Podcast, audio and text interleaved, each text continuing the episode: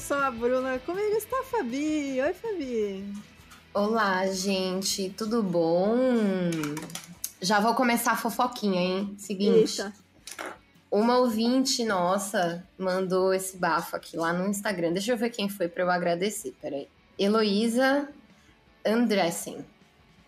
Gente, que nome chique, né? Oi. Então, a Heloísa, ela falou pra gente Tipo assim, vocês já ouviram aqui o caso do Guilherme de Pádua e da Daniela Pérez, que era, eram dois atores da Globo e ele matou ela porque ele, ela era filha da diretora, enfim.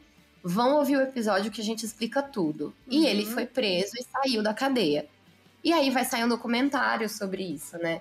Gente, esse boy, ele é muito lixo, né? Ele, tipo, bolsominion, pastor. Tipo assim, tudo bem ser pastor, mas bolsominion cai na contradição, né? Aí, é, ele apagou o Instagram dele, gente. Ele tinha 40 mil seguidores, apagou o Instagram. Antecipando, é, Porque né? a gente vai. É, porque as pessoas vão pegar no pé dele, né? Vai ser cancelado e tal. E aí, uma ouvinte do Mil e Um mandou pra gente é, é, essa fofoca aí. E aí, ele criou um outro privado que tem, tipo, umas 600 pessoas. E aí, só para falar sobre o documentário, ele é dirigido por Tatiana Issa e Guto Barra. Ele vai trazer os detalhes do assassinato da Daniela Pérez e conta com vários depoimentos, né? É, da mãe, que era a Glória Pérez, o Raul Gazola, que era o ex-marido dela. E Quando que sai?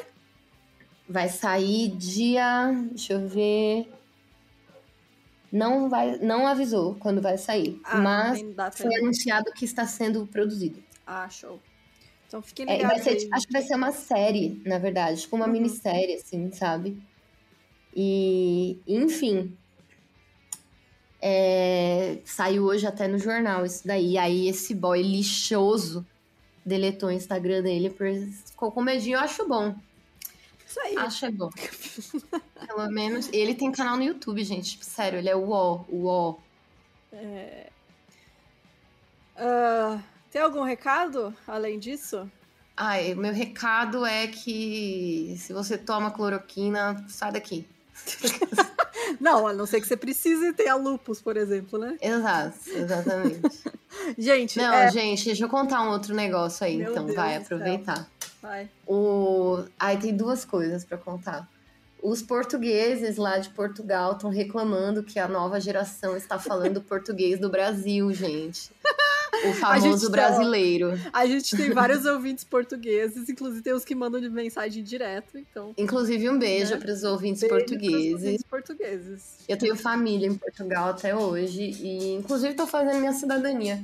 Mas eu ia contar que, gente, tem alguma parcela assim conservadora lá que tá reclamando que o filho, ao invés de falar relva, fala grama, que é tipo de português. Falar... Frigorífico, fala geladeira. Frigorífico, é isso, mano. Ah, não, vamos, vamos E aí eu tava aqui. assistindo. É, reparação histórica. É não, eu tava assistindo a entrevista do Lewis Hamilton e ele falou assim: ah I'm gonna try to speak some Brazilian. Aí ele, oh no, português. Tipo, ele chamou o idioma do, de brasileiro, sabe?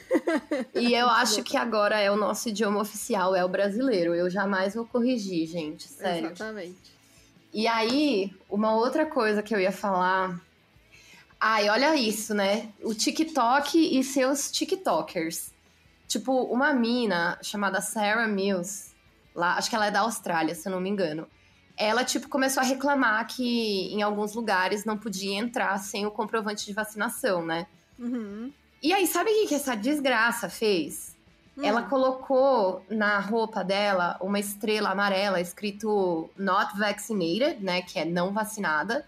E quem andava com uma estrela amarela no peito eram os judeus na Alemanha nazista, tá ligado? Sim, eles estão se comparando com Exatamente, eles estão Estão comparando a segregação que hum. fizeram com os judeus a você não poder entrar no Walmart porque você não tomou vacina para uma doença que pode gerar complicações e matar e que já matou mais de 5 milhões de pessoas, tá ligado? Então, tipo, é surreal, assim, sabe? É... E é isso, gente. Essas são as fofoquinhas do dia. Você foi atualizado com as fofocas da Parabéns. semana. Gente, tem, ó, tem duas coisas para falar, na verdade. Relacionado ao podcast agora, né? Vem aí. Que é importante, vem aí. Gente, a gente está planejando um encontro no ano que vem, em janeiro, em São Paulo. Então, fiquem ligados que vai ter novidade, a gente ainda está planejando. Se você tiver qualquer sugestão de data ou local, o que, que a gente pode fazer, manda pra gente que a gente tá tudo ainda, tudo ideias, não defi definimos nada ainda. Uma coisa que a gente garante é que vai ser perto do metrô. Isso, é. É, não sei, na verdade. Eu vou ir pra lá de avião, então, né, você que é de São Paulo... A Bruna vai vir de metrô. Eu vou ir de metrô. Lá do... Deixa até São do Paulo. Cachepó. Do Cachepó. E, gente, é, outra coisa é: vão ter dois sorteios de Natal, já avisando vocês. Um apenas para apoiadores e o outro sorteio geral. E a gente vai fazer kits para sortear. É, com camiseta, caneca. Então também fiquem ligados. Quem não é apoiador vai poder participar do sorteio no Instagram. E quem é apoiador é só ser apoiador que você apoia a gente. Você participa do sorteio também de outro sorteio, né? Então vai ser um só para apoiadores e um para geral. E é isso, fiquem ligados então no começo de dezembro a gente vai lançar os sorteios e pro Natal, né? E por enquanto são essas novidades. É, em breve teremos mais, esperamos que sim. É isso. É, uma última coisa aí sobre o episódio de hoje é que esse vai ser em duas partes, mas duas partes diferentes. Por quê? Eu comecei fazendo o roteiro é, sobre um caso. É, e acabou que dentro desse caso que eu estava fazendo, existe outro caso. Então, eu resolvi fazer só sobre este outro caso, é o Inception de casos. eu, fazer, eu separei então, porque só isso já deu oito páginas. E ainda tem todo o resto que acontece no outro caso. Então, essa semana a gente vai falar do caso do Timothy Evans, específico. E semana que vem a gente vai falar sobre o caso do John Christie. Quem conhece esses dois casos vai saber a ligação que eles têm, mas enfim. É, então fica aqui o aviso. Esse caso tem começo, meio e fim. Então não fiquem, não se preocupem, vocês vão ter a resolução dele ainda hoje. Só para avisar, então na semana que vem a gente avisa de novo que para ouvir o próximo episódio é bom ouvir esse aqui que tem mais detalhes é, sobre este caso dentro do caso. Então, é isso, gente. Espero que não fique confuso, que vocês entendam aí com o decorrer do episódio. E bora lá então para esse caso dentro do caso.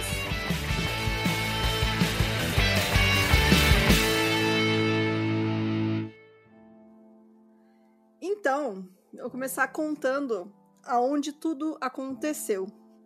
O número 10 da Rillington Place em Notting Hill é uma antiga casa tradicional e uma área que na época era muito degradada de Londres, aquelas áreas bem pobres, né, de Londres.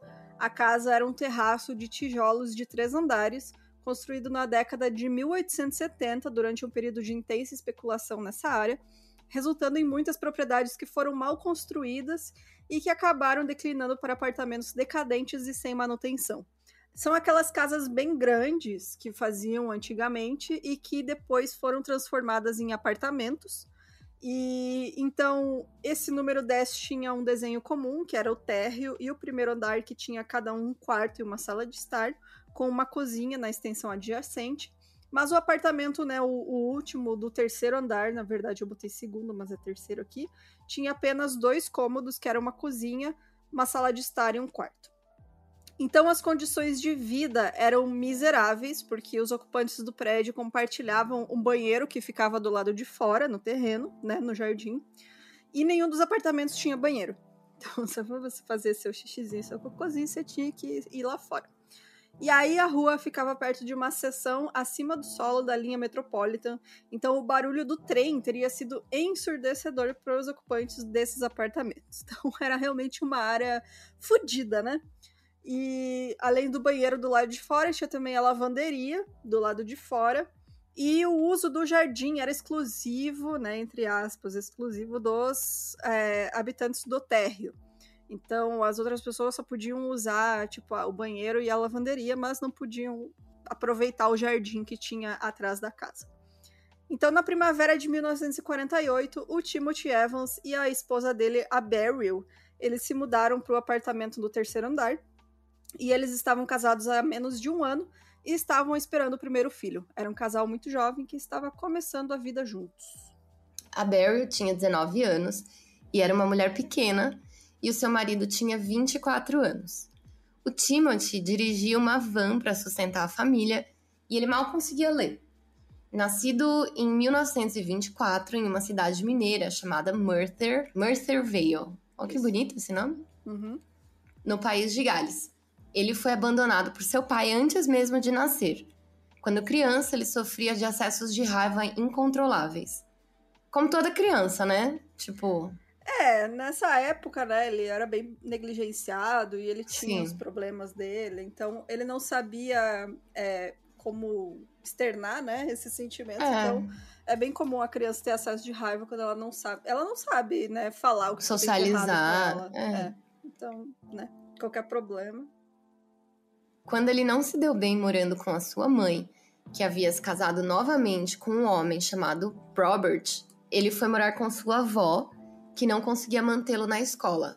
O Timothy era conhecido como um mentiroso habitual, propenso a fantasias de autoengrandecimento, com um QI em torno de 70 e provavelmente com alguma deficiência intelectual.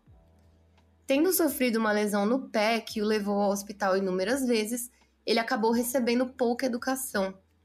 Ele bebia muito e tinha um temperamento violento. Isso daí ele já não era mais criança, tá, gente? Isso, é, Mas já era na idade adolescente. Idade É. adulta já. Ah, beleza. Ele era bem baixo e magro e por isso ele sempre era chamado de Nanico. O seu maior talento parecia ser a habilidade de mentir e ele fazia isso com muita imaginação. Ele até disse às pessoas que o seu pai era um conde italiano. A sua mãe costumava dizer que ele não tinha nenhuma confiança real em si mesmo e teve que mentir para conseguir qualquer coisa. Nossa, parece meu irmão, gente. Meu irmão que é mentiroso desde criança, igualzinho.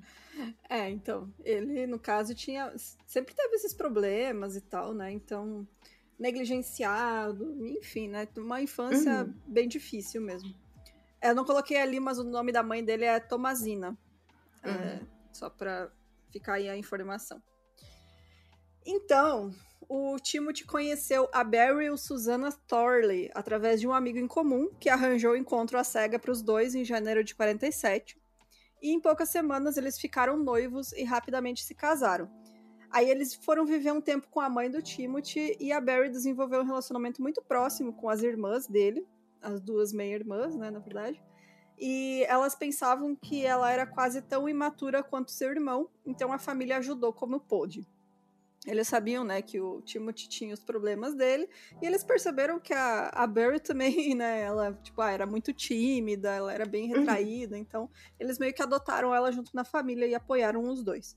A Beryl não tinha família, né? Ela não, não tinha mãe e por isso recorreu a eles em busca de segurança.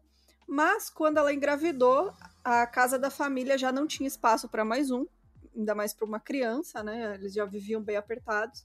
Então o jovem casal se mudou para Hillington Place, que é esse local aí que eu descrevi para vocês no começo. E foi a irmã do Timothy que ajudou eles a escolher o apartamento, eles gostaram bastante. É, a irmã dele chamada Eileen, ela que encontrou esse apartamento para eles e ajudou eles a mobiliar e decorar o apartamento.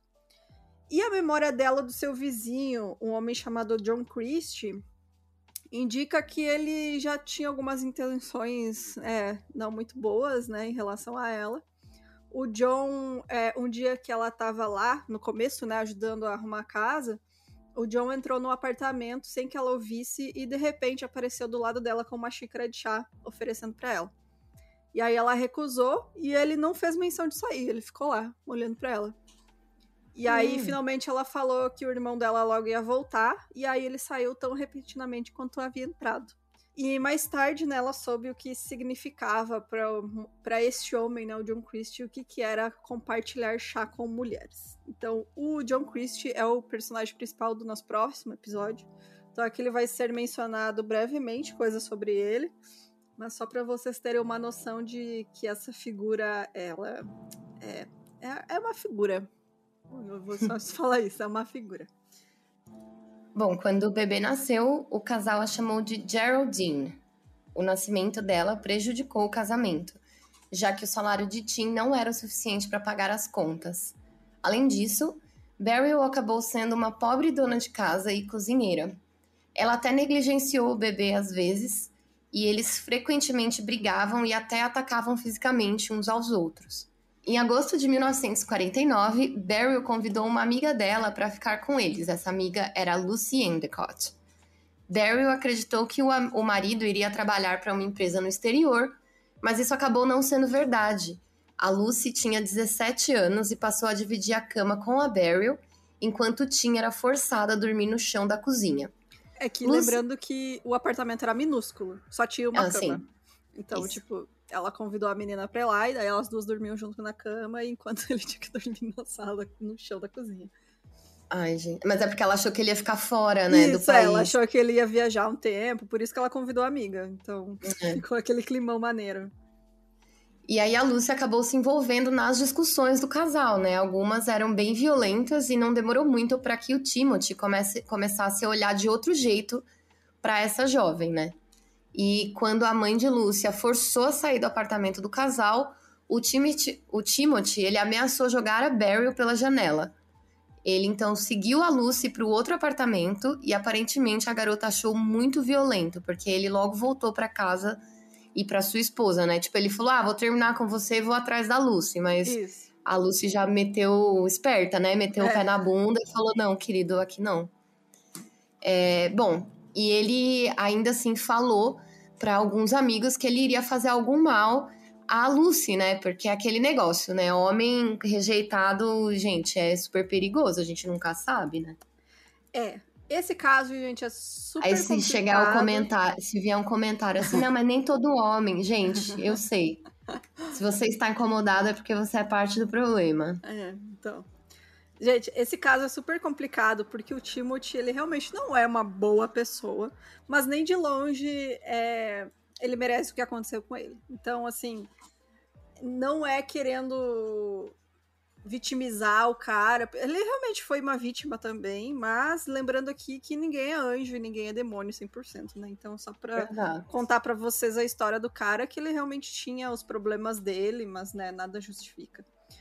Uhum. E aí, então, endividado e incapazes de se dar bem, o Timothy e a Barry levaram uma vida péssima. Então eles estavam em condições horrorosas, né? Morando num apartamento minúsculo, é, sem dinheiro para nada.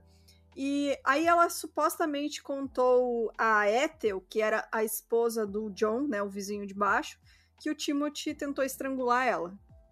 E aí, para seu horror, a Beverly logo descobriu que estava grávida de novo, e aí ela culpou o marido por isso. Ela tentou tomar alguns comprimidos e usar duchas para fazer um aborto, mas o Timothy não conseguia entender por que, ela estava tão preocupada. Para ele não era um problema ter mais um filho, mesmo eles não é, né? conseguindo né? sustentar mais é. um, né? Ai, mas, tipo, gente. tipo, né, na cabeça dele, lembrando que né, o cara né, já não era tão inteligente e tal. Então ele não realmente não via problema para ele, assim, ah, vou uhum. ter mais um filho. Ele não entendia que a Beryl queria continuar a trabalhar meio período para que eles pudessem pagar as contas.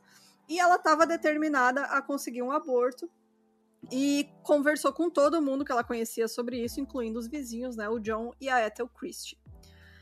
E por volta dessa época, o John, né, o vizinho do térreo, ele tinha reclamado, né, para o dono do, do prédio, das condições do prédio, né, que estava uma, uma desgraça. E vários operários vieram no dia 31 de outubro para arrancar algumas das paredes e pisos. Eles também trabalhavam na lavanderia comunitária na parte de trás do prédio. E além disso, o inquilino do segundo andar, um homem, um velhinho, né, chamado Sr. Kitchener, estava no hospital, então o apartamento dele ficou vazio por cerca de cinco semanas. E tudo uhum. isso é muito importante para o que vai acontecer depois, porque são testemunhas e condições do que acontece que não são levadas em consideração. Então, aqui é só para vocês ficarem ligados com o trabalho porco que a polícia fez depois. Então, temos aí mais um caso de. Ah, é, é que nem esse caso aí, você viu da Gabi Petito? Não, não tô acompanhando o caso dela, não. Menina. O que Bom, aconteceu? Ai, tem tipo vídeo assim do policial parando eles. Uhum. E tipo, gente, o policial vê que a mina tá completamente arrasada. Ele ainda fala: olha, Melhor você passar a noite num hotel, nananã, pro namorado. E, tipo, beleza, sabe? Aí ela vai pra. Ela fica lá na, na Kombi deles, lá, o cara vai pro hotel. E pronto, acabou. Ah, acho que vai se acertar. É só uma briga de casal. Nossa, e ele matou ela, né? Amiga, eu, eu não posso afirmar nada porque eu não quero tomar processo. É? Ele tá processando? Acharam o corpo dele agora, né? Sério? Eu não tô acompanhando esse caso. Eu peguei só o começo, quando ela tinha desaparecido, e aí eu não sei de mais nada. Eu tava Ai, esperando vamos... resol... dar resolução de tudo e pra eu ver. Então, ainda não tem resolução de tudo, mas vamos é, gravar o episódio? Porque é. senão é. depois. Porque eu também não quero falar assim, ah, aconteceu tal coisa sim, e tal sim. coisa, porque toda hora tem uma notícia é, nova. Toda hora tem informação, verdade. É. Bom, quando ficou sabendo dos planos de Beryl, John Christie se ofereceu para fazer o aborto nela. O grande médico John Christie, né? É, então. e, enfim, mas a gente entende, né? Porque, gente, isso daí aconteceu quando? 1940. 40. Tipo, 40. e. E assim, hoje em dia é liberado o aborto, né, em Londres. Agora, no Brasil, eu acho normal. Eu acharia é. normal hoje em dia, em 2021, 300 anos depois porque aqui ainda é proibido, né? Não sei, é. não entendo isso, mas enfim. É, bom, para Beryl, esse ex-policial com essa suposta formação médica e um kit de primeiros socorros estava só tentando ajudar ela a sair de uma situação difícil. E quando o Timothy ficou sabendo do acordo que os dois estavam fazendo, ele tentou recusar e impedir tudo isso, né? O John disse para ele que já tinha feito abortos antes e que tinha experiência médica do seu tempo na guerra. Então o Timothy e a Beryl brigaram e discutiram, mas ela já estava convencida de que o John era a pessoa confiável que ela podia conseguir para fazer esse aborto e que seria ele mesmo, ninguém mais. Ela estava desesperada e é isso uhum. aí. Em 7 de novembro de 1949, o Timothy foi trabalhar e a Beryl fez os arranjos com o John para realizar o aborto no dia seguinte. E não se sabe o que realmente aconteceu, já que o John ele mudou essa própria história diversas vezes. Gente, é, tem várias versões, né, do que pode ter acontecido. Eu fui com a versão do jornalista Ludovic Kennedy, que ele fez um trabalho enorme sobre esse caso. E então eu confio na versão dele, porque o cara realmente, assim, ó, impecável o trabalho que ele fez. Ele pesquisou muito, ele era jornalista televisivo e acabou escrevendo um livro sobre esse caso depois. Então, o cara realmente fez um trabalho super foda e eu vou com ele. então, sobre ele, a versão mais provável é de que por volta do meio-dia, o John subiu a escada para o apartamento da Barry. Ela tinha colocado uma colcha na frente da lareira e se deitado sobre ela em preparação para o procedimento. E ele diz que o John pode ter usado tubos de borracha para deixá-la inconsciente com gás, mas isso não consegue ser confirmado. E aparentemente ela entrou em pânico e ele começou a espancar ela. Então ele pegou uma corda e estrangulou a Beryl. Em um relato ele diz que tentou ter relações sexuais com ela e não conseguiu, mas em outro relato ele diz que conseguiu. É, conseguiu estuprar ela, né? Uhum. E, enfim, ele matou ela. É, eu ia contar essa história como se fosse o. Porque tem a versão de que foi o Timothy que fez. Mas eu uhum. realmente, né? Não, gente, vou contar aqui como realmente aconteceu, porque, né? Chega de enrolação. O Timothy voltou para casa naquela noite e aí o John encontrou ele logo na escada, né? Embaixo, no prédiozinho da casa. E ele disse pro Timothy para subir com ele. É, para subir, que ele ia seguir ele. E aí, ao chegarem no apartamento, o John falou: Eu tenho uma má notícia, não funcionou. E aí Nossa. ele apontou pro quarto onde o Timothy entrou e tava a Barry na cama, coberta, né, com um cobertor. E ele puxou o cobertor e viu que ela estava morta e ela estava sangrando pela boca, pelo nariz e pela vagina. Então ele chegou em casa, encontrou a esposa dele morta. Essa cena aí. É. Timothy então foi até a cozinha para alimentar o bebê e John disse que falaria com ele mais tarde. Quando ele fez isso, ele sugeriu que a Beryl podia ter morrido de envenenamento séptico, já que ele havia tentado tomar vários, já que ela havia tentado tomar vários remédios para aborto. É, ele quis dizer, né, que tipo, ah, ela tomou um monte de remédio errado e, é. e, morreu e não fui eu que abri ela no meio, né? É, exato. Ele falou assim: ah, quando eu fui ver, ela já tava com a barriga também toda, é, como é que fala? É, infeccionada e não sei o quê. Uhum. Tipo, desculpinha, sabe? Por que, que a mulher uhum. tá sangrando pela boca, então, se. Né? Exato. Sabe? Ele disse que ir à polícia ia colocar os dois em apuros, com uma acusação de homicídio culposo, e tudo que ele tentou fazer foi ajudar, né? E além disso o Timothy seria ali uma espécie de cúmplice porque ele tinha conhecimento prévio e não impediu. Ele também tinha um histórico de brigas com a esposa que tornaria ele suspeito, então o Timothy foi facilmente persuadido a manter tudo em segredo. O John então propôs que ele mesmo se desfizesse do corpo. No entanto, ele não conseguiu. Aí juntos eles carregaram a Beryl para o apartamento do Sr. Kitchener e a deixaram na cozinha, esperando que o homem não voltasse logo do hospital. O John disse que a colocaria em um dos canais mais tarde, uns canais é, de água, assim, sabe? De Isso, rio. é, na verdade, é, é, que passava assim na frente, né? O esgoto, o canal de esgoto na frente da uhum. rua, que tinha, né, um bueiro, boca de lobo, sei lá o que que era, era um bueiro, eu acho. E aí ele falou: ah, não, eu, eu jogo ela lá. Bom, e o Timothy queria levar sua filha para casa da mãe dele, mas o John convenceu ele a não fazer isso, porque ele acreditou que isso traria algumas suspeitas. Então ele falou assim: "Ah, eu vou elaborar um plano e vou cuidar das coisas". E aí foi quando os dois se separaram e foram dormir. É, e aí no dia seguinte, né, eles se encontraram de novo para resolver o que fazer. E o John disse pro Timothy que ele deveria contar às pessoas que a Beryl e a bebê tinham saído de férias. É, lembrando, gente, que o Timothy é aquele cara que tem deficiência intelectual, então ele é facilmente persuadido a fazer as coisas. Então, só pra. Ele já tava desesperado, porque ele chegou em casa e encontrou uma mulher morta, já ajudou a carregar o corpo. Então, tipo, imagina, né? A cabeça desse cara, ele tá. Ele não sabe o que fazer. E ele vai aceitar tudo que o John fala. E aí, enfim, né? O John cuidou da, da Geraldine nesse dia. Mas no dia seguinte, o Timothy pegou ela de volta e preparou ela para ser para o transporte, né? O John é, disse que tinha um casal que ia adotar a menina, que ele tinha conseguido um casal para ficar com ela.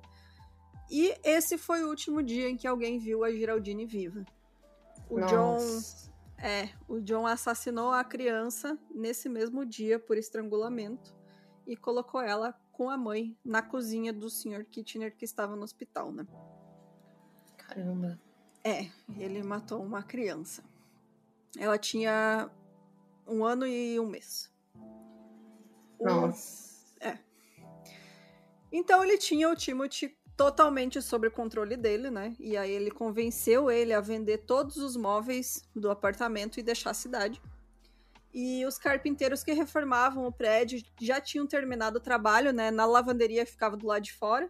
Então o John foi lá e moveu os corpos, escondendo eles na lavanderia, é, usando umas madeiras. Ele inclusive pediu para um dos carpinteiros um, os pedaços de madeira que eles tinham tirado do chão, eles tinham trocado, né, o chão. E aí ele pediu: "Ah, posso pegar isso aí?" O cara falou: "Pode". E aí ele foi lá e usou essa madeira para encobrir o corpo.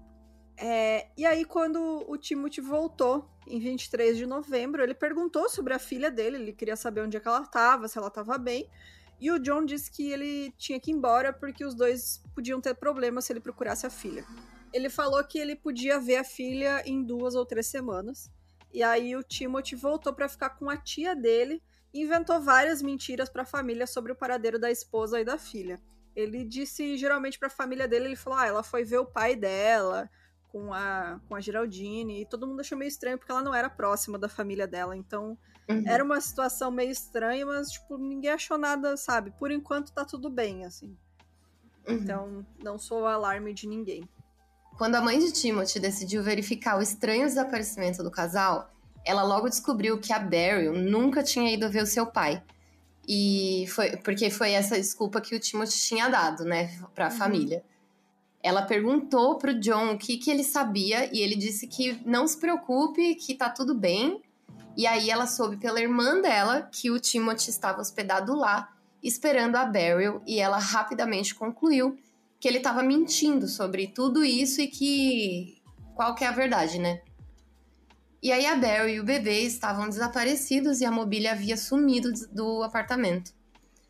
Ela escreveu uma carta para a irmã dizendo que, a Ber que não via a Beryl e a bebê fazia um mês e que não aguentava mais as mentiras de Timothy, pois em todo lugar que ela ia as pessoas cobravam dinheiro que ele devia. E ela estava envergonhada de ter ele como filho. Nossa, coitada, né, É. né, mano? É, então, tipo, e ela morava lá perto, assim, do apartamento, né? Inclusive, eles escolheram aquele apartamento porque era perto da casa dela. Uhum. Mas daí, né, ela pensou, ah, foram viajar, sei lá. E foi indo, foi indo, aí ela foi no apartamento, encontrou o John, que ela já conhecia, que era vizinho de baixo. E ele falou, não, tá tudo bem. E ela começou a ficar desconfiada. Então, tipo, imagina, né, o desespero dessa mulher cada vez achando que aconteceu alguma coisa horrível. Sim. E aí a tia do Timothy, quando recebeu essa carta, confrontou ele, né? Ela, tendo poucos recursos mentais para lidar com tudo isso, não demorou muito para que ele chegasse à delegacia de polícia de Mather Tidefield com uma declaração dizendo: Eu me livrei de minha esposa, eu a coloquei no canal. E aí, gente, que loucura, né? É, tipo, ele, ele não aguentou. Ele, tipo, tá, vou lá. É, uma hora bate, né, gente? Bom, os policiais eles não tinham certeza do que fazer com essa informação. E o Timothy ele não tinha realmente confessado ter matado ninguém, né? Mas o que ele disse ali precisava ser verificado. Eu fico pensando nele como aquele cara do do Serial, sabe? Como ele chama? Ah, eu não terminei de escutar Serial, eu não lembro. Faz muito tempo que eu ouvi o podcast, então eu nem lembro da história. Tem que terminar de ouvir. Ai, deixa eu ver aqui, peraí. Ele me lembra ele- muito o. O Mindhunter. Não, o sobrinho do, do Stephen Avery, o Brandon É isso, Avery. esse cara, esse cara. O sobrinho, né? Que também tem deficiência intelectual e tal. Uhum. E ele também lembra o menino do West Memphis Tree lá também, que foi forçado a confessar e etc. Sim, sim. Então, são casos parecidos, né? É, o Timothy, então, É né? Making a Murder, não é, Isso, não é. Serial, desculpa. Exato. É do Making a Murder mesmo. É. E tipo, que ele tem essa. Ele é neurotípico, né? Como- Isso. Que é o certo. de dizer. Neurotípico. Isso. E, e ele tinha o QI muito baixo. Gente, é. Quando eu falo assim, ele é uma pessoa cretina, né? Não é não existe ofensa cretina. Cretino, por definição, é uma pessoa que tem o QI muito baixo Uhum. que o cérebro dela não consegue fazer a sinapse necessária para raciocinar direito, né? E aí, Neurodivergente. Neurodivergente. cor- Corrigiu a gente. Isso. Isso, obrigada. obrigada. Enfim, e aí é uma pessoa que não sabe exatamente o que tá acontecendo ali, sabe? Uhum. Então é muito complicado a gente responsabilizar ele inteiramente, mas ao mesmo tempo também não dá pra gente falar, "Ah, não, tudo bem, sabe? É, exato. É, é exatamente o que aconteceu nesse caso. O Timothy, ele tinha realmente os problemas dele, ele bebia muito, ele era violento, mas ele também, né, não tinha essa capacidade de, né, de assimilar as coisas e entender que o John Christie tava fudendo com ele, que matou a esposa dele e ia jogar a culpa nele, sabe? Então ele realmente Exato. confiou no cara e, sabe, fez o que ele mandava, enfim, ele se fudeu. E, bom, ele falando pra polícia, então, né, que a esposa dele tava morta, mas que não tinha sido ele que tinha matado. E aí ele tava com medo de mencionar o John Christie, porque o John era um ex-policial. E Uhum. ele tava com medo de incriminar ele, né? Então ele alegou que um estranho tinha dado ele para ele alguma coisa pra Barry abortar, tinha dado os remédios pra ele.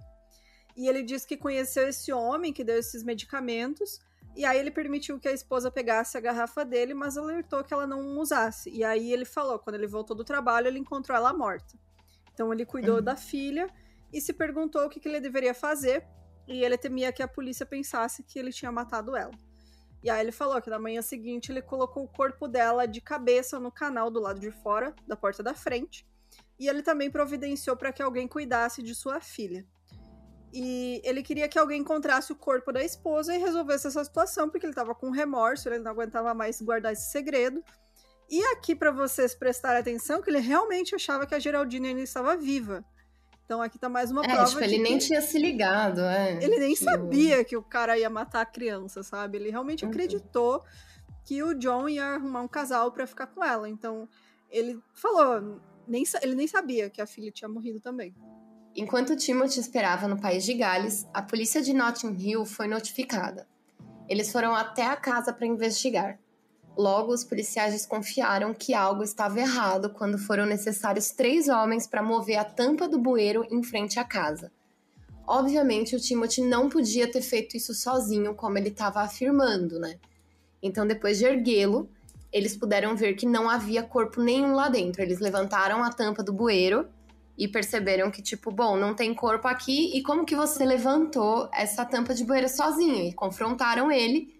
Foi quando o Timothy mudou a sua história e jurou que agora ele ia contar a verdade. E ele disse que não foi um estranho que havia dado remédios abortivos, né? e sim o seu vizinho, John Christie, que colocou o corpo de Beryl no ralo, nesse canal, né? Ele diz que John se ofereceu para ajudar Beryl a abortar, mas avisou que a mistura que ele usava era perigosa e que podia matá-la.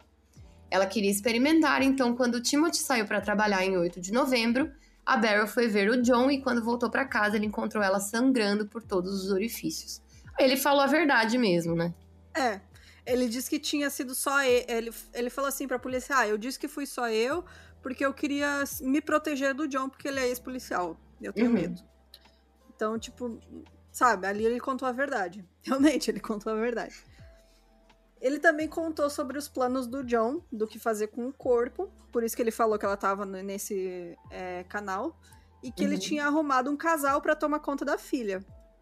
Ele também contou que tentava saber onde a Geraldine estava e queria saber se ela estava bem, mas o John disse que era muito cedo para que ele contasse né, sobre esse casal que tinha adotado ela. É, e aí a polícia investigou de novo, foi lá realmente fazer uma busca na casa. Mas essa busca, aí começa a dar problema. Essa busca foi superficial. Porque uhum. se eles tivessem feito uma busca assim, minimamente, minimamente, gente, assim, ó, era tinha para vocês terem noção, no jardim atrás da casa tinha um fêmur humano que estava saindo da terra próxima à cerca. Nossa, e aí a polícia conseguiu perder isso e não ver. É. Parabéns. Eles nem procur... não procuraram nada, assim, sabe? É. Eles não escavaram qualquer pedaço de jardim. E não, se, se tivesse tivessem... olhado, já resolvia, sabe? né? Se eles tivessem feito isso, eles podiam ter encontrado várias coisas, inclusive corpos inteiros ali nesse jardim, que semana que vem a gente vai contar de quem que era. E o John, né, o John Christie tinha um cachorro e tinha um gato, é, porque ele tinha o jardim e ele podia ter bicho. E aí esse cachorro dele chegou a desenterrar um crânio uma vez. Ah, que beleza. É, e ele pegou esse crânio e jogou em uma das casas que tinha sido bombardeada, porque era a Segunda Guerra na época, né? Uhum. Ele botou numa casa lá bombardeada lá perto, e depois que esse crânio foi descoberto nessa casa, tiveram intermináveis especulações sobre quem que era a vítima do ataque aéreo. É. Então, assim, gente, o cachorro desenterrou um crânio. Tinha um fêmur saindo debaixo da cerca, empurrando a cerca para cima. Tava, era tudo cova rasa. Era só eles literalmente, tipo, passar Dá uma olhadinha, é dar uma, um bisou, um bisuiado assim em volta, eles iam ver. Mas, né, não fizeram. O que eles encontraram, na verdade, no apartamento quase vazio do Timothy, eles ficaram um pouco intrigados, porque tinha uma pilha de papéis perto de uma janela, e entre essa pilha de papéis tinham recortes de jornal de um assassinato que é conhecido como o caso Stanley Seri, que é um cara que teve o corpo esquartejado e jogado de cima de um avião. É uma loucura. Nossa.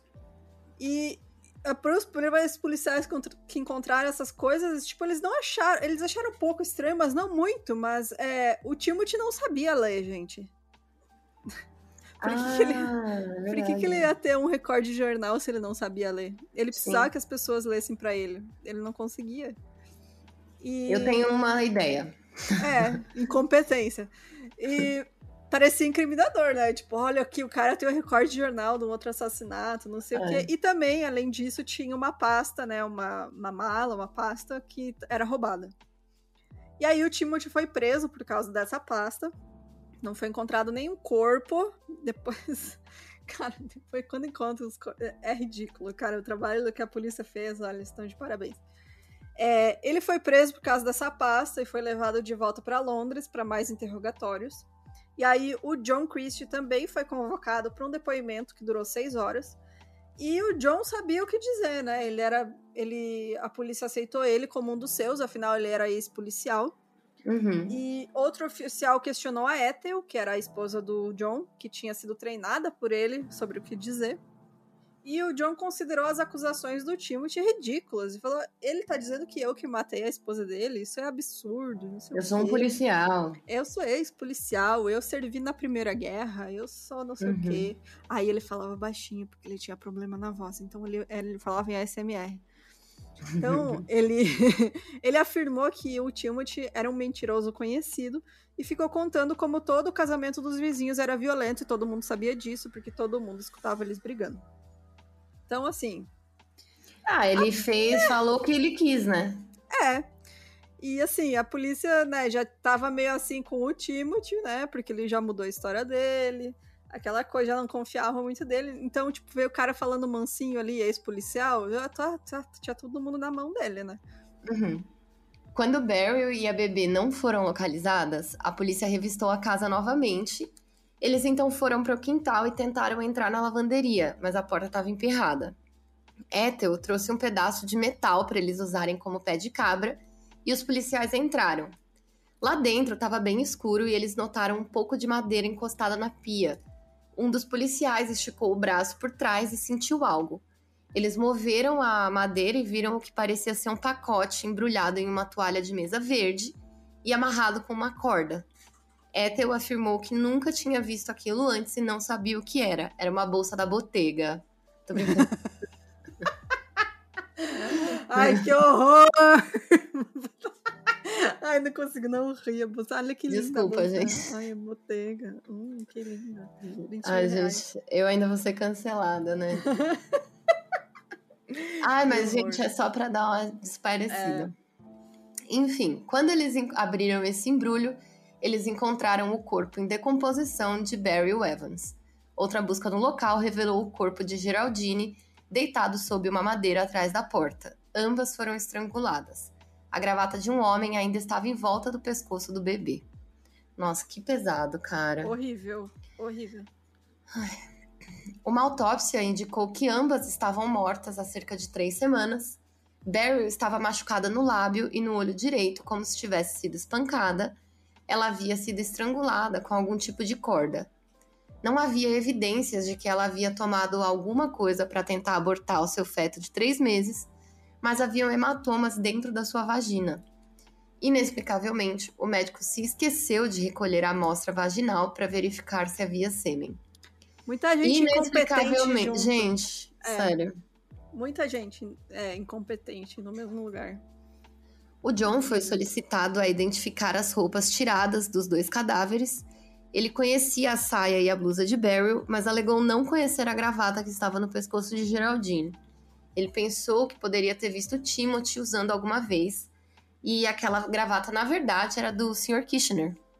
Que é o, o homem que morava no apartamento onde eles botaram o corpo, né? Exato.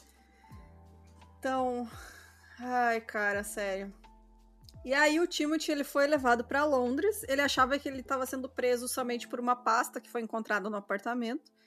Mas quando ele chegou na, na delegacia, estava cheio de fotógrafo esperando por ele na porta da delegacia. E ele foi levado até uma sala onde estava essa pilha de roupas. E os policiais disseram que a esposa e a filha dele haviam sido encontrados. E quando eles falaram a filha, ele imediatamente começou a chorar. Uhum. Ele realmente não sabia que a menina tinha morrido. É, durante as muitas horas em que ele passou sendo interrogado, o Timothy fez duas confissões diferentes. É, essas confissões eram cheias de contradições e também usavam palavras técnicas que estavam muito além da capacidade intelectual dele. Que lembrando, uhum. além de ele ser semi-analfabeto, porque ele sabia, tipo, ele lia poucas frases, sabe? Ele era um trabalhador braçal, assim, ele não tinha instrução, né, naquela época, uhum. né? Imagina, você não, não tem acesso tão fácil à, à, educação. Então, o Ludovic Kennedy, que é aquele repórter que escreveu o livro sobre o caso, ele sugere que pelo menos a polícia editou as declarações e possivelmente até guiou a confissão do Timothy. Ah, bom, não é o primeiro caso que a gente veria, né? Né? Nem o último. Então, por isso eu falo, parece muito o do, o do Brandon Avery, porque é basicamente o que o policial fala, ele só assina a confissão, né? Ai. E sabe-se que pessoas que se sentem coagidas ou buscam alívio confessam crimes que não cometeram. E não é totalmente improvável que o Timothy fizesse isso, especialmente à luz da sua inteligência, que era mais limitada. Então, ele realmente não via outra saída além de confessar um crime que ele não cometeu. Então, ele sabe? só queria parar de ser assediado, né, pelos Exato, policiais, é. repórteres. Exatamente. Em 11 de janeiro de 1950, o Timothy Evans foi julgado em Old Bailey pelo assassinato da sua filha e o assassinato da sua esposa também foi incluído no depoimento. Christmas Humphreys era o promotor e ele confiava em John Christie como a sua principal testemunha. Nossa, gente, que. É. Nossa, Olha que, que beleza. Arapuca. Olha que ótimo. Uhum. Ele queria evitar o tipo de motivo que a defesa poderia invocar no caso de Beryl como provocação, porque isso poderia introduzir uma acusação de homicídio culposo, com uma pena menor. Então, tudo que ele estava querendo era, tipo, salvar o John Christie e colocar, tipo, que o Timothy fez não, de propósito. Eles nem tinham. Eles nem tinham suspeita sobre o John Christie. É que assim, é, o que eu coloquei ali é porque eles estavam colocando o julgamento só sobre a filha, porque a filha foi assassinato a sangue frio. É uhum. uma criança. Sim, no caso e a, da mulher, a garota ele... era a esposa era foi acidental, né? Teoricamente. É, no caso da mulher, a defesa podia alugar, alegar assim, tipo, ah, não, eles brigaram e ele agiu sem pensar Perdeu, e matou é. ela, sabe? Perdeu a cabeça, ah, ela provocou, ela brigou. Como chama? Legítima defesa da Legítima honra, né? defesa, é. Enfim, né? Então eles sabiam que essa era uma defesa provável para o assassinato da esposa, por isso eles buscaram a condenação apenas pela filha mesmo uhum. e usando o assassinato da esposa também no depoimento, mas sem buscar condenação por ele. Entendi. Então seria basicamente isso. Bom, a empresa de Freeborough, Slack e Company assumiu o caso do Timothy, mas não deu continuidade a nenhuma investigação. Era como se eles o considerassem obviamente culpado e não tivessem nenhum motivo para fazer qualquer esforço. Então, tipo assim, já é normalmente é inocente até que se prove o contrário, nesse caso era culpado até que se prove inocente, né? É. Eles não questionaram Joan Vincent, que era amiga de Beryl e testemunha, ou os carpinteiros, eles também nunca é, examinaram os antecedentes criminais do John Christie. Todas essas coisas teriam colocado o caso em qualquer dúvida razoável já, né? É, essa. A John Vincent é muito peculiar, porque assim, ela era uma amiga da Beryl. Uhum. E ela foi visitar a Beryl bem no dia que ela tinha sido assassinada. E aí ela fala, o jornalista, né, o, o Kennedy, ele conta que a Joan, ela foi até o apartamento e bateu na porta e ninguém atendeu. E ela achou estranho, porque a Joan era dona de casa. A Joan, a Beryl era dona de casa. Ela né? tava lá então, sempre. Tava né? sempre em casa.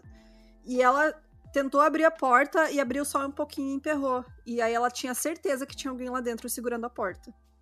E era ah, o John. Ah, entendi. É. E aí ela, depois de alguns dias, ela voltou no apartamento também. E aí, quando ela tava entrando, o John olhou para ela e falou: O que, que tu quer aqui? E aí ela disse: Ah, eu vim visitar a Beryl. E daí ele falou: Não, ela foi embora. Do nada, né? É. E aí, sabe, ela era. E, e, também os carpinteiros, porque, que nem eu comentei com vocês, tinha os caras fazendo a reforma da, da, do apartamento, né? Do prédio, na verdade. Aham. Uhum. Que o cara tinha reclamado, né? É, o John mesmo tinha reclamado. Então, nessa época que a Barry foi assassinada e a Geraldine, estavam acontecendo reformas.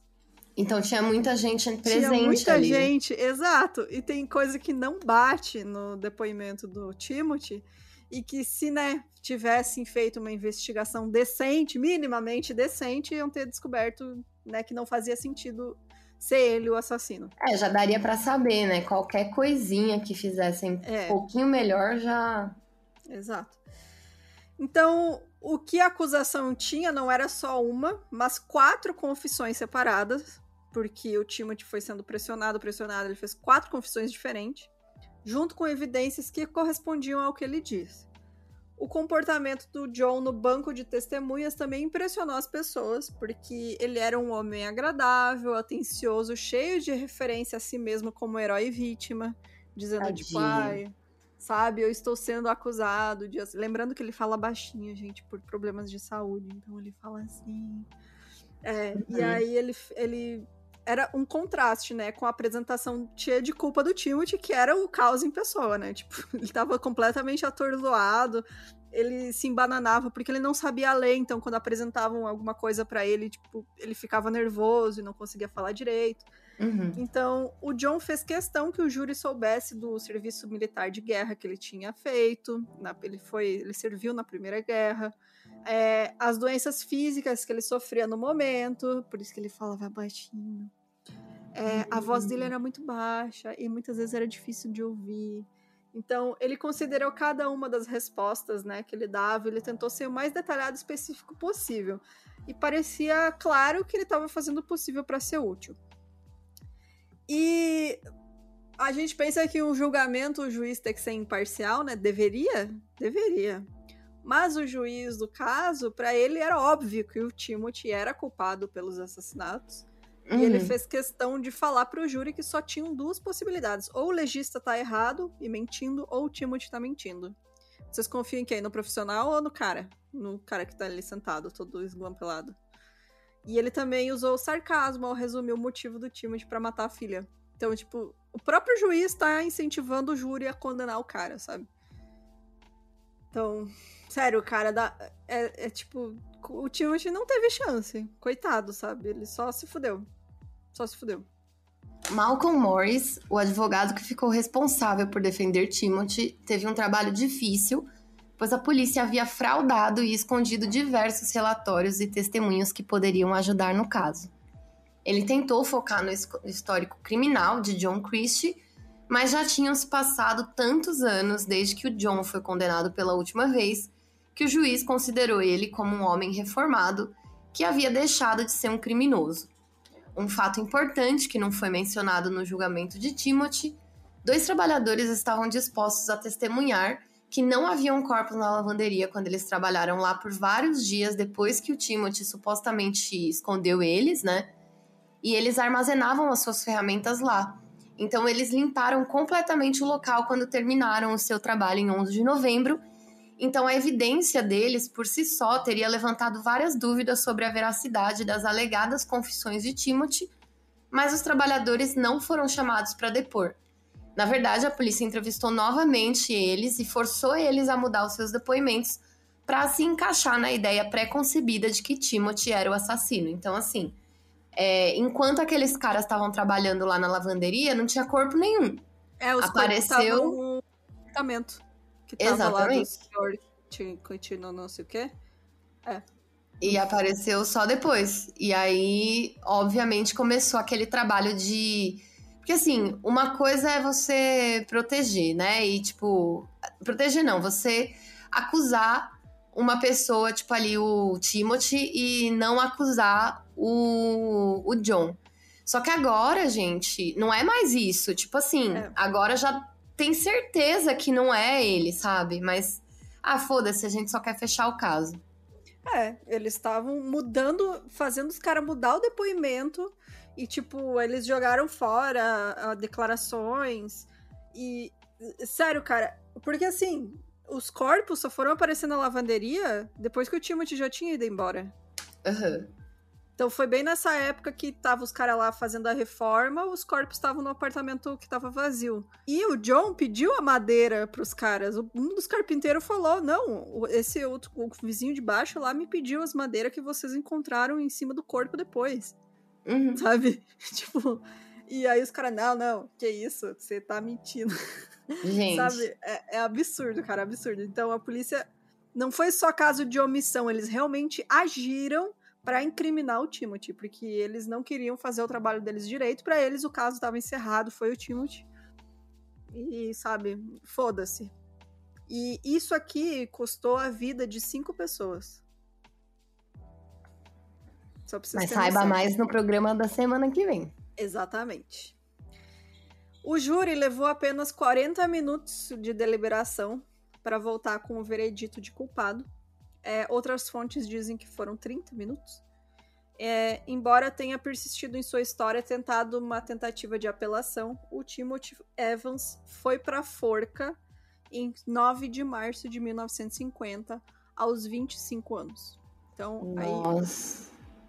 uma das cinco vítimas que eu comentei é o Timothy.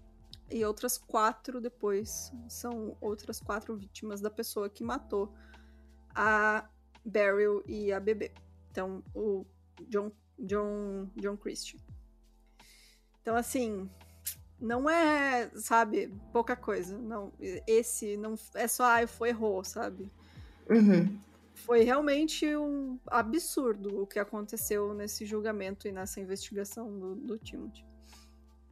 É, três anos depois da morte do Timothy, que ele foi enforcado, o John Christie seria preso depois que três corpos foram encontrados em seu apartamento. É, a gente vai falar sobre esse caso, sobre os corpos que estavam enterrados no jardim, sobre quem eram esses corpos que foram encontrados no apartamento, tudo na semana que vem. E como os crimes do John levantaram dúvidas né, sobre essa culpa do Timothy nos assassinatos da esposa e da filha, o secretário do interior da época, o David Maxwell Fife, ele encomendou um inquérito para investigar a possibilidade de um erro judiciário. E esse inquérito durou uma semana e as conclusões confirmaram a culpa do Timothy em ambos os assassinatos, com a explicação de que as confissões do John Christie sobre o assassinato da Beryl não eram confiáveis porque foram feitas no contexto de apoiar sua defesa de que ele era insano. Ah, pronto. É. Você sabe que é bem difícil, né, a justiça falar que errou, admitir, né? Sim, sim, sim. Então, tipo, eles tentaram mandar o miguezinho falando: ah, não, não, a gente não vai aceitar as confissões do John Christie, que ele tá tentando uma defesa de insanidade, então não é confiável. Que bom, hein? Bom, depois que eles encontraram esses três corpos na casa do John Christie, né?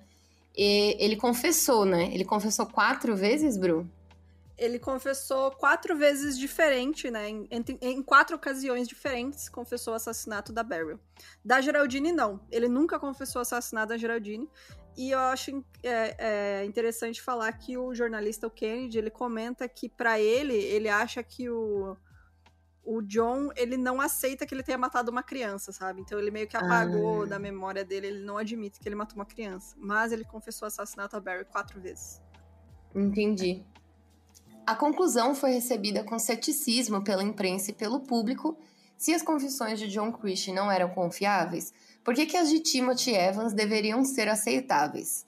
E aí o inquérito ignorou as evidências vitais e levou a mais perguntas no parlamento. Em 1955, David Astor, editor do The Observer, Ian Gilmore, editor do The Spectator, e John Rigg, editor da The National English Review, e Sir Linton Andrews, editor do The Yorkshire Post.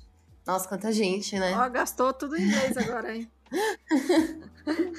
Eles formaram. Eu tava segurando pra não falar igual aqueles É. Faria Limer, tá ligado? Você sabe, né? Que às vezes eu me empolgo.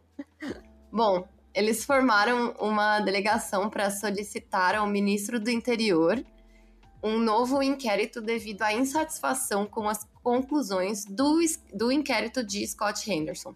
No mesmo ano, um advogado chamado Michael Edwards ele, examinou o caso e escreveu um livro chamado The Man on Your Conscience, que argumentava que Timothy Evans não poderia ter sido assassinato, assassino. Murilo riu aqui. Considerando-se os outros assassinatos ocorridos no mesmo lugar. Pronto. Chega. A Diff tá acabando, tá acabando, calma, calma lá.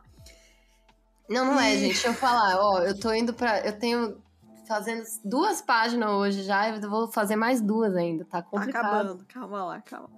E aí, em 61, foi que o Lud- Ludovic Kennedy, né, que é o jornalista que eu comentei lá no começo, ele lançou o livro dele chamado Tem Rillington, Tem Rillington Place, que né, é o endereço da casa, onde ele pesquisou extensivamente o caso e mostrou todos os erros, omissões e falsas acusações feita pela, feitas pela investigação.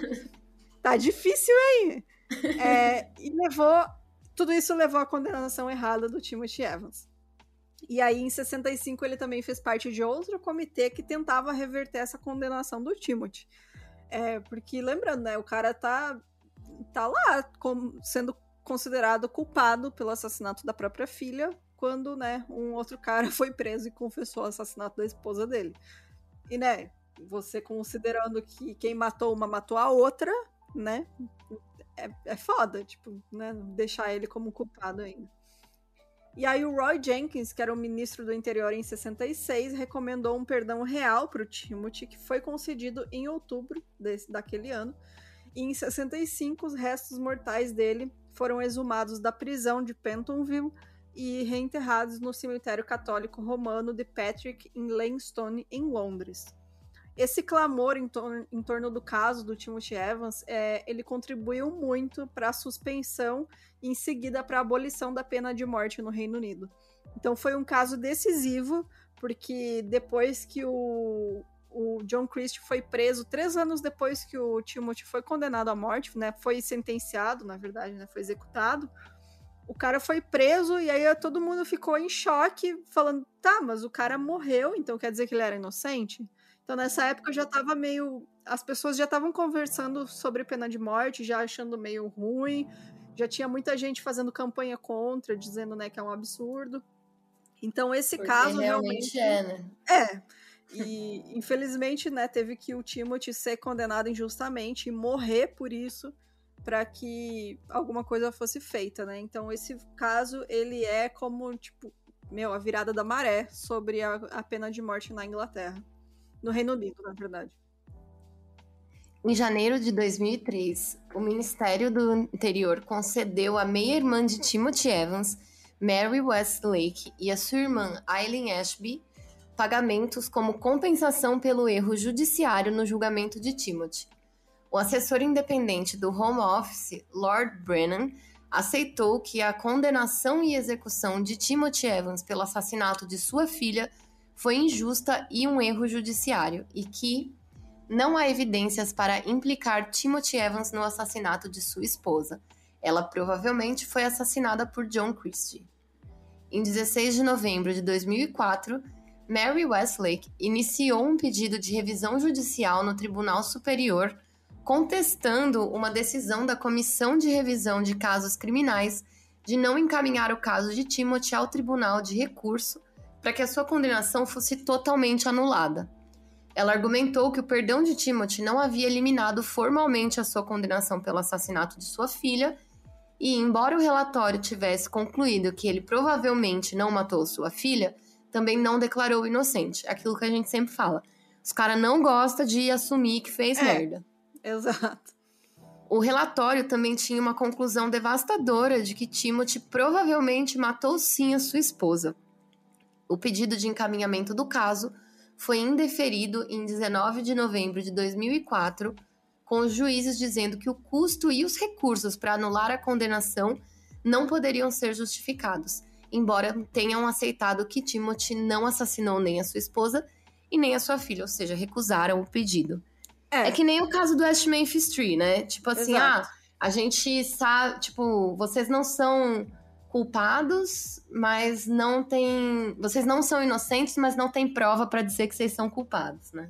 É, nesse caso, ah, ele foi perdoado, né, ganhou o perdão real, né, da coroa britânica, mas ah, é muito Mas recurso talvez botar aí, possa ter sabe? sido você. É. É, vão gastar muito dinheiro fazendo esse processo de novo, deixa assim, ah, sabe, cê, ah, já pagamos a irmã, não tem problema. É, Já morreu, né? Já, matamos morreu, o cara. Já né? matamos o cara, né, exato. Então, sério, sério, cara. E uma última curiosidade, assim, que esse caso, ele é o cantor Ewan McCall, que é um cara que canta música folk, né? Ele é um dos responsáveis pelo revival do folk nos anos 60. Ele escreveu uma música chamada The Ballad of Tim Evans, que também é conhecida como Go Down You Murderer. Gente, recomendo muito, porque a música é a história, é, é muito legal. Vou deixar aqui para vocês o link no, na descrição do episódio. E é, essa música é usada em vários programas e documentários sobre esse caso, inclusive tem filmes sobre esse caso. Uhum. E nos últimos versos ele fala que o. Ele fala o seguinte: eles mandaram o Tim Evans para o drop, né, que seria a forca, por um crime que ele não cometeu. É, era o Christie, Christie era o assassino, e o juiz e o júri também. E Ah, aí, Nossa. é, algumas gravações da música, as pessoas se incomodaram porque ele falou que o júri e o juiz também eram culpados de ter matado, o que não tá errado. Ué, Foram culpados de ter matado o Timothy. claro, e aí foi que- alterado. Oi? claro que sim. Foi alterado pra. é, foi o Christie. Christie era o assassino e todos sabiam. Eles mandaram o Tim, Tim Evans para a forca por um crime que ele não cometeu. Então ele mudou o final da letra. Nesse link que eu vou deixar para vocês no episódio, no- na descrição, tá mudado, então só para vocês saberem que a original já é mais, né, mais rígida. Então, daí essa música virou tipo um hino folk, assim, todo mundo conhece a música, tem várias regravações, é bem famosa por lá. E tem filme, o chamado Ten Rillington Place, que é de 71, foi lançado na Inglaterra em 71, que tem o Richard Attenborough como John Christie, o Judy Grissom como Beryl, a Judy Grissom como Beryl, e o John Hurt como Timothy Evans. Então fica aí a indicação, filme antigo. Quero ver agora, porque eu fiquei curiosa de ver essa galera novinha. Imagina, né? Nossa, eu O- também. O Richard Attenborough não é o cara que fez o, o vovozinho do, do Jurassic Park? Deixa eu ver. Ou não? O que, que ele fez? É, ele já era velho quando ele nasceu, né? Ele já era velho quando ele nasceu, é verdade. Mas ele fez. é, fez ele mesmo. É, né? Ele é o vovozinho do Jurassic Park, enfim. Ali, ele novo fez Já o- nasceu aí com 60 anos.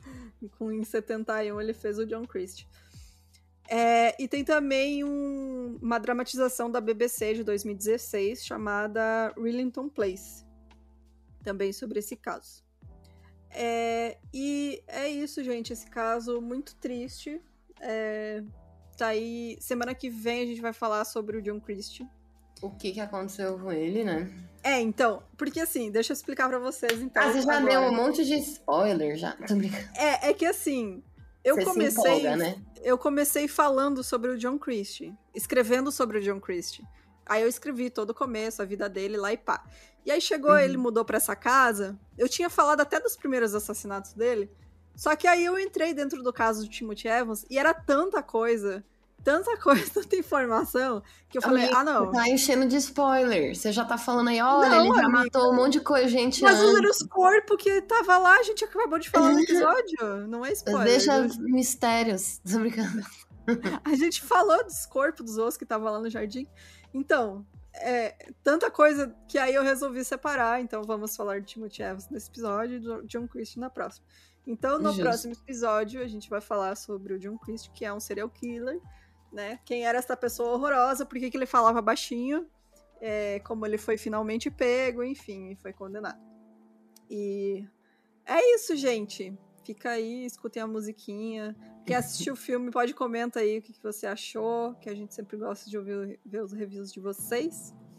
E comente o que, que vocês acham desse caso de injustiça aí, que o Timothy foi injustamente condenado. Injustiça, né? Injustamente condenado. e tem mais algum comentário, amiga? Ah, não. Não? Então tá, vamos ler os comentários então do episódio passado. Bora lá.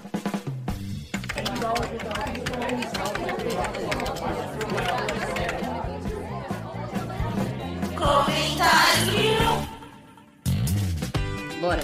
Bora de leitura de comentário. Deixa eu abrir aqui. vou, vou começar lendo então os comentários do Lucas. O Lucas Humberto, que tava aí até agora ouvindo a gente. Ele falou assim: Como o cara pensa que é melhor matar todo mundo do que se esforçar pra recuperar e depois ainda vive de boa, como se nada tivesse acontecido. Surreal e assustador. É, gente, lembrando que o caso da semana passada foi o John List, que, né, matou a família inteira e foi viver uma vidinha de merda igual ele tinha antes. E é surreal mesmo o raciocínio desses caras, né? É, dos aniquiladores de família. Então, eles realmente acham que a melhor saída é matar a família inteira. Porque senão é um atestado de que eles falharam na sociedade, né? Vai entender. Então. Acontece. Bom, eu vou ler aqui o comentário da WTFJSS Underline, que deve ser o Fuck Jéssica. Vamos ver. Joana. Oh. Joana. É, ela falou assim: por que ninguém nunca me avisou que Xerox é marca? pois é. é. gente, é marca. Cotonete, chiclete, gilete, bis. Bombril, Nescau. Verdade, Nescau. Patrocina a gente. Todos é eles podem nos patrocinar. A não ser que. Menos o cotonete, que é da Johnson Johnson e testa em animais. Então, ah, é, não, é. muito obrigada. Mas, é, Mas essas é. coisas é, é nome de marca, gente. É verdade. Pastilha garoto, né? gente, o Gustavo, ele disse: é engraçado que esse povo conservador só é assim com a vida alheia, né? É, né? É sempre regular a vida dos outros, né? A própria vida. É, Foda-se. Aí ele veio regular a sua vida perguntando se é, você já viu outra viu? Silvânia. ah, quer regular minha vida? Não, ó, botei na lista pra assistir, não assisti ainda. Vocês estão criando muitas expectativas sobre esse filme, eu vou achar uma merda e a culpa vai ser de vocês. Depois não venham reclamar, não, tá? Só avisando. É. e aí ele falou também, é muito difícil ser eu, Fábio Colucci. Ai, que difícil essa vida. Ai, a Bia Zon falou aqui, nossa, ficou igual mesmo. Acho que ela tá falando de quando eu disse que a foto do. É que eu botei a, o, o busto, né? E o. E o ah, achei que era assim, era do busto. É igualzinho. Sim, é. É. E deixa eu ver aqui outro comentário. Chocada em como parece. O cara foi bom mesmo, realmente. Foi a Angels1706 que falou isso. Ah, é. é. A Rosa falou: chocada com este busto. Parabéns pelo trabalho, meninas. Mil Crimes foi meu primeiro podcast de True Crime. Olha aí, a gente inserindo as pessoas na teta da maldade. Exato. Desculpa qualquer coisa, viu? É, aqui é o começo da desgraça, depois daqui você vai para drogas mais pesadas. Aqueles. É difícil. assistir só documentário. É, vai assistir é, o Old Boy e Face da Morte, né? Nossa, mano, ver a centopeia humana, que eu e a Jéssica ficamos indicando aqui. Ai, gente. Eu acho centopeia humana tosco. É bom, amiga. É tosco. Ai, sabe o que, que eu tava assistindo hoje enquanto eu trabalhava? Hum. Um filme que chama Old, do Shyamalan. Que, Nossa, eu não gente, vi ainda, eu quero muito ver porque é muito podre. Eu sei que é, é podre. É, não, tipo assim, as, as galera. Eu parei no começo, né? Mas é assim: as pessoas vão pra uma praia, aí chega na praia, elas começam a envelhecer, tipo, muito rápido. Uhum. Tipo, o dia. Um dia inteiro é a vida inteira delas. Aí é. eu cheguei na parte que as crianças que tinha 5 anos foi pra 12. aí não, e que ninguém conseguia sair de lá, porque quando a pessoa ia sair, tipo assim, você tinha que sair por um caminho de pedra. E quando a pessoa ia tentar atravessar o caminho, ela desmaiava.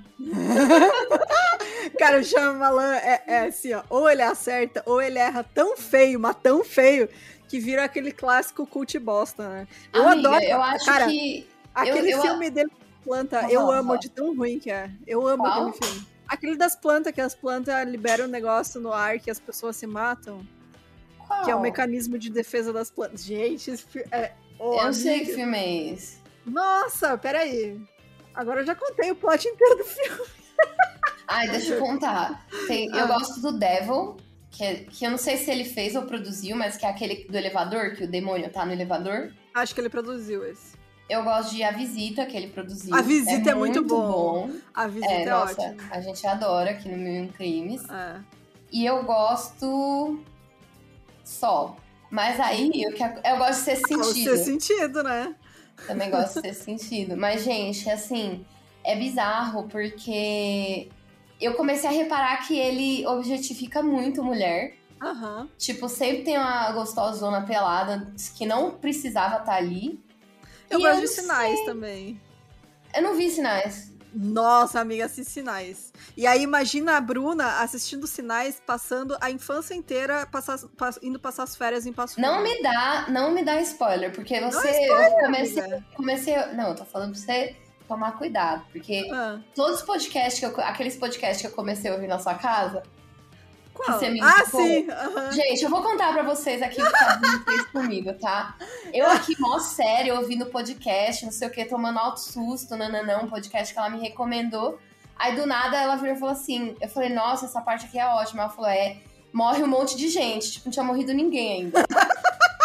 Ué, pra você não criar expectativas de que ninguém vai morrer. Não, não, não vem... Não. Aí, além disso, ela tentou me envenenar, né? Lembra é, disso, né, foi, né, gente? Uhum. Não, mas então, assim, sinais, sinais é muito bom. Ó, o que eu, eu falei que é tosco é Fim dos Tempos. É horroroso, mas eu adoro. Eu amo filme tosco, gente, amo. Então, Fim dos Tempos é muito ruim, mas eu gosto. É meu guilty pleasure. é horroroso. É, bom. A Voltando. Lili... Aqui, ó. Né? A Lili Rap C disse chocada com o busto. Até parece collection figure, haha, bizarro. É action figure, mas você pode ai, chamar ai, de. mas você pode chamar de boneco de hominho. Boneco de hominho, isso aí. Boneco de hominho é melhor. Mas. mas é isso. É. Olha só. A Carvalho Isa falou assim: viu? Um crimiseiro que ajudou a prender ele. Se o cara não gostasse de ver trocar. Tá olha aí, a gente também é útil para a sociedade, olha aí, gente. Exatamente. A Beatriz, Tris Bea, disse: Esse caso é interessantíssimo. E sim, realmente. Gente, a Tá, Taca da Muro falou. A Bruna comentou sobre só ricos vão para o céu, com ironia. É, e eu lembrei que a mãe de uma ex-colega de trabalho, que era bem idosa, caiu no golpe do tijolo abençoado. A coitada pagou caro em tijolo para construir a casa dela no céu e se o tijolo fosse comum, não servia. Olha que. Ai, gente. Mas é, gente, tipo, Entrar daí... no céu é muito burocrático, tem que ser rico e ter o tijolo certo. Mas isso daí é real, tipo, em 2015, gente. em 2015, a Igreja Universal ela oferecia para venda aos fiéis escrituras de terrenos no céu, e antes disso, quem fazia isso era a Igreja Católica. É. A, a, Igreja Católica vendia lá as indulgências, né? É, um pedacinho do céu. É. E aí a pessoa comprava lá o pedaço do céu e aí. É Hoje em dia tem NFT, né? Que é a mesma coisa. Exato. Ai, pronto, vamos receber agora comentários. Não ah, venha é, defender agora... essa porra, não. Sai Três daqui. anos agora recebendo o mesmo comentário. É, a, a, aqui, peraí. A Sandra Rocco RS disse perfeito busto. A semelhança é incrível, gente. Uncanny é, é muito doido. É, é muito, muito, perfeito. Bizarro, bizarro mesmo. É... é... Aqui, ó. A Gabi NCT, que eu vou acertar. A Gabriela Santos, que eu achava que era Nascimento. Ela disse aqui eu não sei o que é melhor. A vinheta Historinhas da Fabi ou as histórias da Fabi. Se não tivesse medo de perder meu réu primário, tentaria o jogo da Bíblia com certeza. Amei a Bruna e a Fabi tentando decifrar o meu nome. Aí, ó. Agora a gente acertou. Agora a gente sabe. É, vou ler então o da Bebe Brava. Bebe Brava comentou duas coisas. O primeiro comentário dela o episódio mal começou e já estou aqui para comentar que o vídeo desse menino já previa sobre o velho da van. Não vai responder, não, porra. Por um acaso você não consegue digitar enquanto mama o velho da van? Vai responder, Ai, não, puta. e o outro comentário dela é que ela falou assim: hoje escutei todos os episódios de Creepypasta e queremos eu, mais episódios de Creepypasta. Sinceramente, no começo eu não era muito fã desse tipo de episódio, mas ando naquela fase de bad contra o crime, daí os episódios de Creepypasta dão uma aliviada. E não, não me digam pra ouvir outro podcast, porque eu gosto de vocês. Beijão. Ai, que fofa! Ai, que fofinha! Imagina, vamos gravar sim um episódio de Creepypasta. Vou preparar um especial pra Bruna com Rancho Skywalker. Ai, Skinwalker. o Skinwalker Ranch. Cara, Gente, eu que- finalmente, depois de. Desculpa te interromper, amiga. Ah, Finalmente eu cheguei no nicho do TikTok que eu tanto queria, que é o nicho de conspirações. nossa, não, amiga, você entrou num buraco negro agora. Gente, é maravilhoso. Tem, tipo, gente, sério. Eu me sinto com 16 anos de novo assistindo as coisas lá no assustador.com.br, a menina no corredor. Porque é Ai, bom. sensacional. Sério, é muito bom. Como o jovem é, zoado, né, gente? Puta que pariu. O jovem é, uma merda. Adolescente é isso, né, cara? Ai, pra- pra Ainda bem que eu vergonha. passei dos 30, cara. Pelo amor de Deus. Que benção. Nossa, Ai, não aguentava. cara. Sério, gente, é, mande, mande creepypasta pra gente também. A gente É, tá manda aí. Histórias de ficção também, escrita por vocês ou que vocês acham legal pra gente fazer, botar nos episódios. E porque às vezes tem pessoas nesse podcast que esquecem de procurar histórias e aí procura de última hora. Não estou dando diretas, é a Jéssica. É, e é isso. Quer ler mais algum?